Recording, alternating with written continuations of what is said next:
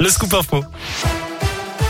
On commence avec le trafic. Pas de grosses difficultés sur les routes pour le moment et sur les rails. Il va falloir s'adapter pendant les vacances de la Toussaint. La SNCF annonce deux semaines de travaux entre Saint-Etienne et Lyon. Ça débute lundi jusqu'au 5 novembre.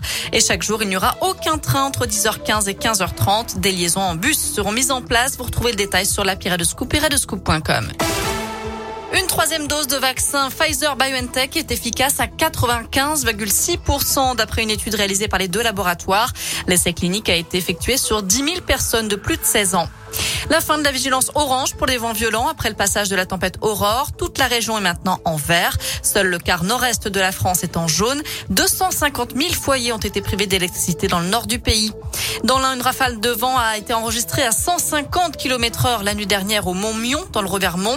Des bourrasques frôlant les 100 km heure ont aussi été enregistrées sur les hauteurs du département. Mais malgré une centaine d'interventions pour des arbres couchés sur les routes, notamment, aucun dégât majeur n'est à signaler chez nous, selon les pompiers. Une dame de 89 ans, victime d'un violent carjacking mardi matin à Bourg-en-Bresse, alors qu'elle rentrait sa voiture dans son garage. Un individu a réussi à s'engouffrer à l'intérieur et il a pu faire marche arrière avant de repartir en traînant la vieille dame accrochée à la portière sur plusieurs mètres. Le véhicule et l'agresseur sont toujours activement recherchés.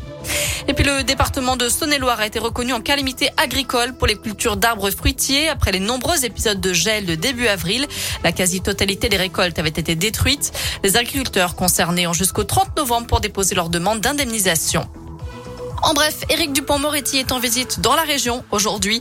Le garde des Sceaux est attendu à Saint-Quentin-Falavier, le Nord-Isère, pour animer le premier débat public des États généraux de la justice. Dans le reste de l'actu, quatre banques françaises visées par une enquête pour fraude. BNP Paribas, Société Générale, Natixis et le Crédit Agricole sont dans le viseur du fisc. Selon un consortium de médias internationaux, il y aurait des soupçons de fraude aux dividendes pour un montant de 33 milliards d'euros sur 20 ans. On passe au sport. En foot, tirage au sort du sixième tour de Coupe de France cet après-midi. Dans la région, ça concerne le FBBP, Andrézieux, Côte-Chaude, Roche-Saint-Genès, Saint-Chamond, Forêt-Donzy, Blavozy et le Puy-en-Velay. À suivre ce soir, la Ligue Europa. L'OL joue sur la pelouse du Sparta Prague à 21h. Et puis Astérix est de retour. Son 39e album sort aujourd'hui. Astérix et le Griffon. Alors allez-vous le lire? C'est la question du jour sur radoscoop.com. Enfin, Musilac a annoncé les 20 premiers noms du festival 2022, l'édition des 20 ans avec des artistes Radioscoop. Benjamin Biolay, Attic, M, Tones and I, et Vianney. Angèle aussi qui sort son nouveau titre. Aujourd'hui, elle sera d'ailleurs en interview avec Vincent demain à partir de 18h sur Radio Scoop. Voilà, vous savez tout pour l'actu. Côté météo cet après-midi, c'est une alternance de nuages, d'éclaircies. Il y aura à nouveau quelques averses la nuit prochaine. Très bon après-midi à tous. Merci.